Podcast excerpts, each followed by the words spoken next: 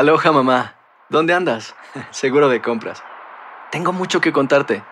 Hawái es increíble. He estado de un lado a otro con mi unidad. Todos son súper talentosos. Ya reparamos otro helicóptero Blackhawk y oficialmente formamos nuestro equipo de fútbol. Para la próxima te cuento cómo voy con el surf y me cuentas qué te pareció el podcast que te compartí, ¿ok? Te quiero mucho. Be All You Can Be, visitando goarmy.com diagonal español. Hacer tequila, don Julio, es como escribir una carta de amor a México. Beber tequila, don Julio, es como declarar ese amor al mundo entero. Don Julio es el tequila de lujo original, hecho con la misma pasión que recorre las raíces de nuestro país. Porque si no es por amor, ¿para qué?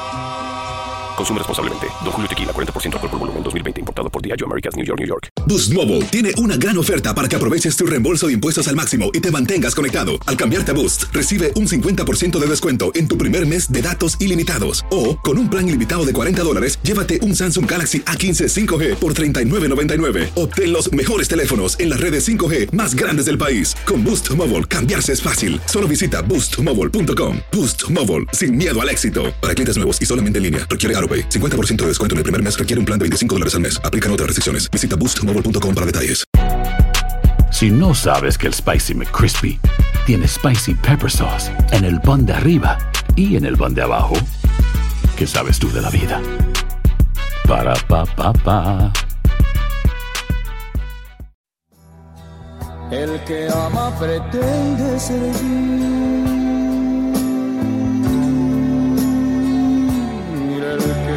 Su vida la da. Y el que quiere pretende vivir y nunca sufrir, y nunca sufrir. El que ama no puede pensar, todo lo da, todo lo da. El que quiere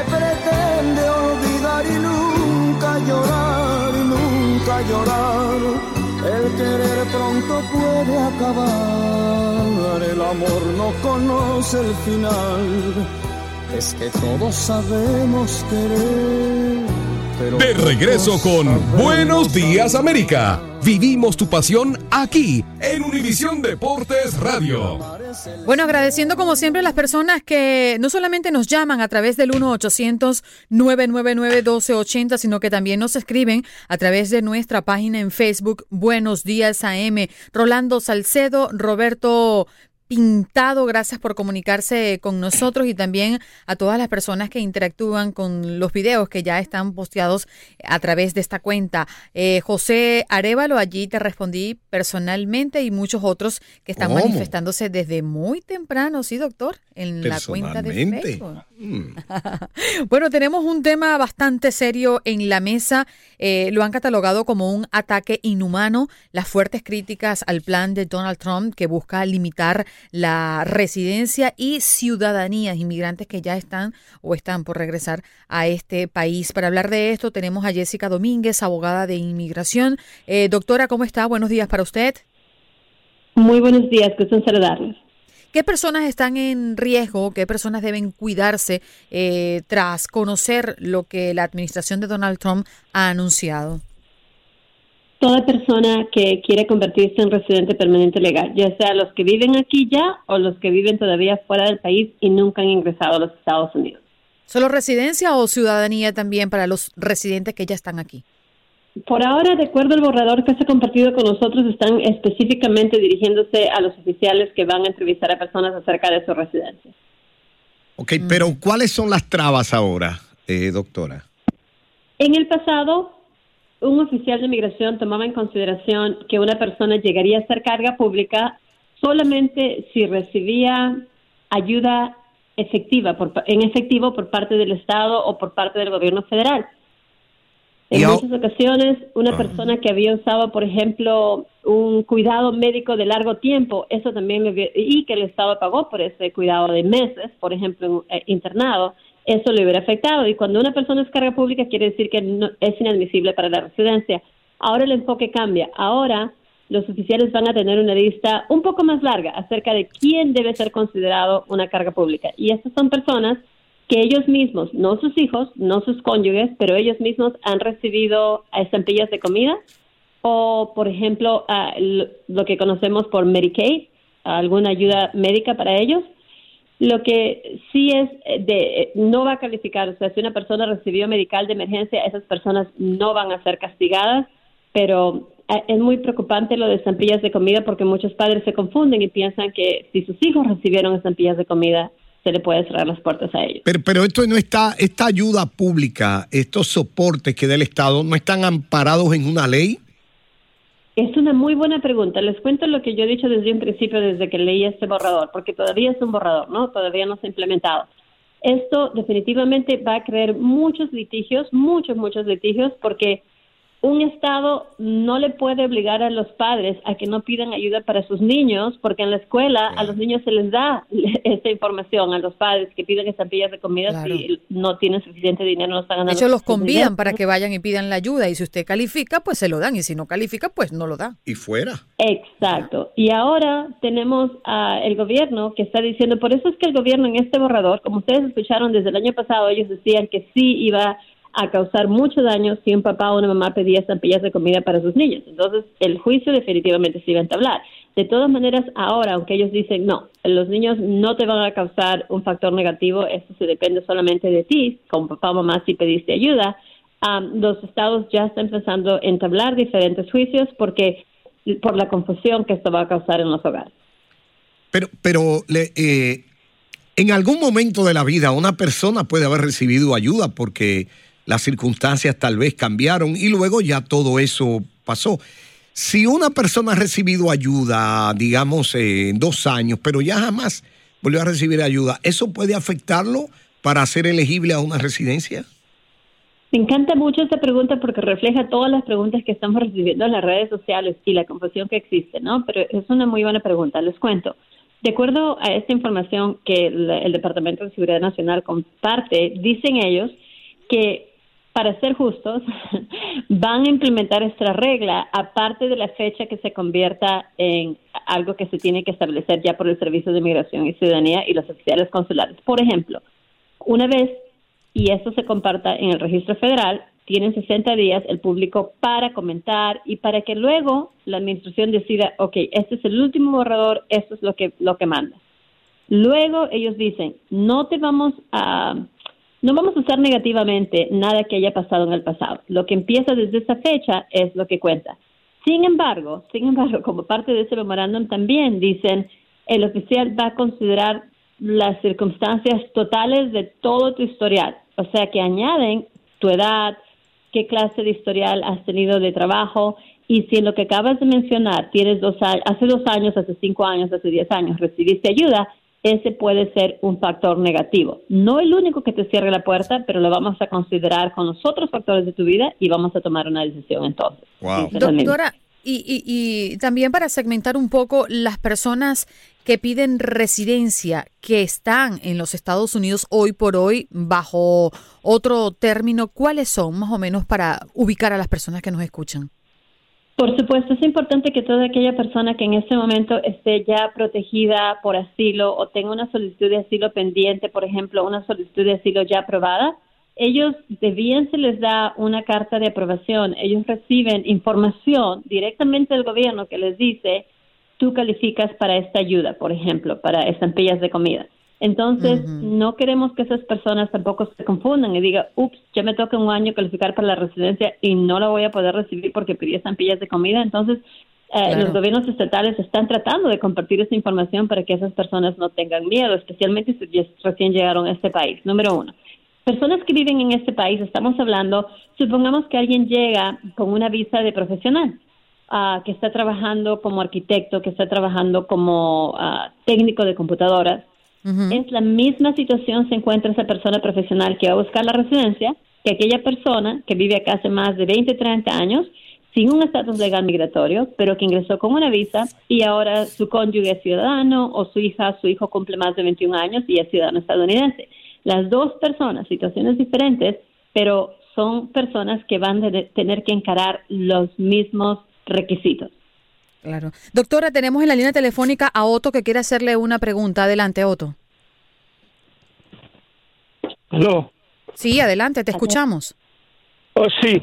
Eh, verá, yo tengo 64 años y soy residente. ¿Qué pasa? Que perdí mi trabajo, me echaron del trabajo. Entonces, cuando fui a declarar los impuestos, yo eh, tenía que declarar el, el seguro de enfermedad. Entonces, ¿qué pasa? Que antes de eso, la misma persona del, del Income Tax me dice, no, tú puedes ir a, a- solicitar un, un seguro porque tú estás desempleado. Tú no puedes estar eh, eh, eh, con seguro porque estás desempleado. Entonces fui y me dieron Medicaid. Nunca lo he usado, lo usé solamente por hacer la declaración del impuesto. Pero como soy residente, si me quiero hacer ciudadano, entonces me afecta eso que estoy cogiendo ese beneficio. Otra muy buena pregunta, les cuento. De acuerdo a este borrador, ellos se enfocan en este momento en las personas que van a buscar residencia permanente legal. Sin embargo, yo creo que por falta de conocimiento de esta administración, sinceramente, ellos cuando han hablado generalmente, hablan también de personas que van a buscar la ciudadanía, que son dos cosas muy diferentes. A un residente permanente legal no le puedes prohibir que busque la ayuda que necesita cuando su estado se lo está dando. No, no puedes. Entonces, ellos, como parte del borrador, solamente se enfocan en la residencia, pero las agencias comunitarias que luchan por los derechos de los inmigrantes dicen bien claramente, no sabemos lo que esta administración se le ocurre el año que viene con los residentes para convertirse en ciudadanos. La recomendación ahorita es que si una persona califique, califica, que por todo lo que me menciona el señor, si tiene buena conducta moral, ya tiene más de 18 años, si tiene más de 15 años de residente, inclusive puede tomar hasta el examen en español, deben solicitar ciudadanía para que se olviden de cualquier mal sueño que tenga esta administración Jessica. de los. Mira, yo le he preguntado esto a otros abogados. Para ustedes los abogados de aquí de Estados Unidos, ¿qué es superior? ¿Una ley emanada del Congreso, una acción ejecutiva del presidente o la sentencia de un tribunal? Me encanta. Son tres cosas diferentes, porque vivo agradecida de que en este país exi- existe una constitución. Este presidente no puede tener un mal sueño, levantarse y decir, yo hago una acción ejecutiva, vamos a hacer lo que yo quiera. Por ejemplo, está el gran ejemplo, el DACA. Él quiso cancelar DACA, inclusive los jóvenes que ya la tenían, y no se ha salido con la suya. Hay un litigio que se lleva a cabo en los cortes federales y él, por más que quiso, eso no va a suceder. Eso nos enseña que la Constitución todavía existen leyes que aunque seas presidente, no eres rey. No puedes Exacto, porque parecería como, como un emperador o, o que actúa con el edicto de un rey. Y no es una monarquía, no es un imperio, si es una democracia.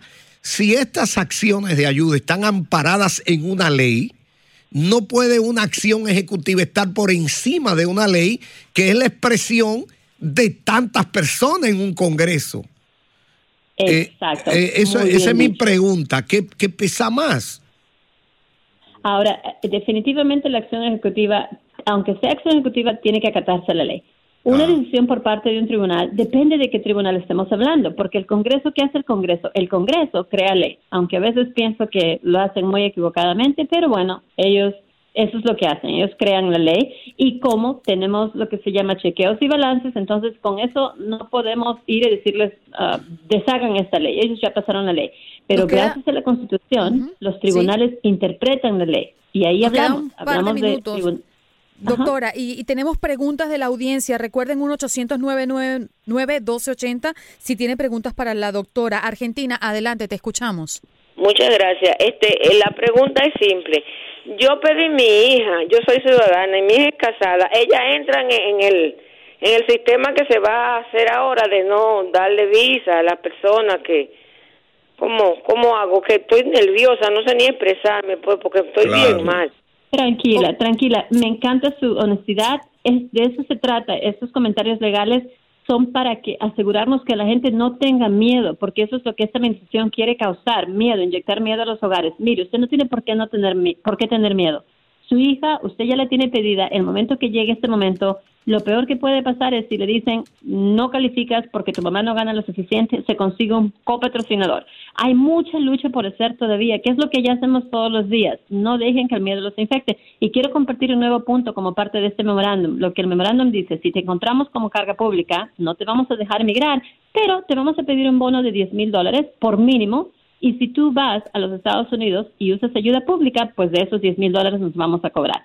Y no se recuperan esos 10 mil dólares hasta que o te hagas ciudadano, hasta que pases cinco años como residente o hasta que fallezcas. Yo creo Tenemos otra gobierno va a pregunta. Doctora, ya nos queda prácticamente un minuto. Que sea breve. Juan, adelante, te escuchamos. Sí, abogada, buenos días. Mi pregunta es, soy residente de hace un año atrás y si en caso hubiera pedido ayuda médica y salgo del país, ¿tendría problema para reingresar? Muy buena pregunta. No, si usted es residente permanente legal, ya recibió sus derechos, no va a tener problemas de regresar.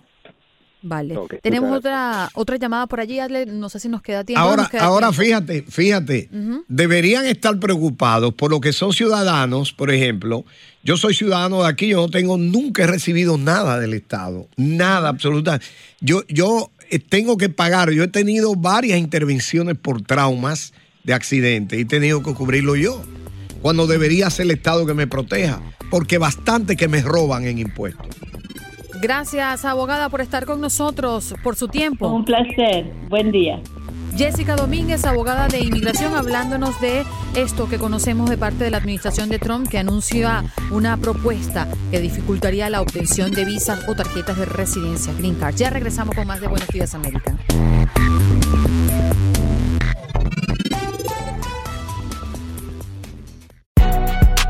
Si no sabes que el Spicy McCrispy tiene Spicy Pepper Sauce en el pan de arriba y en el pan de abajo, ¿qué sabes tú de la vida?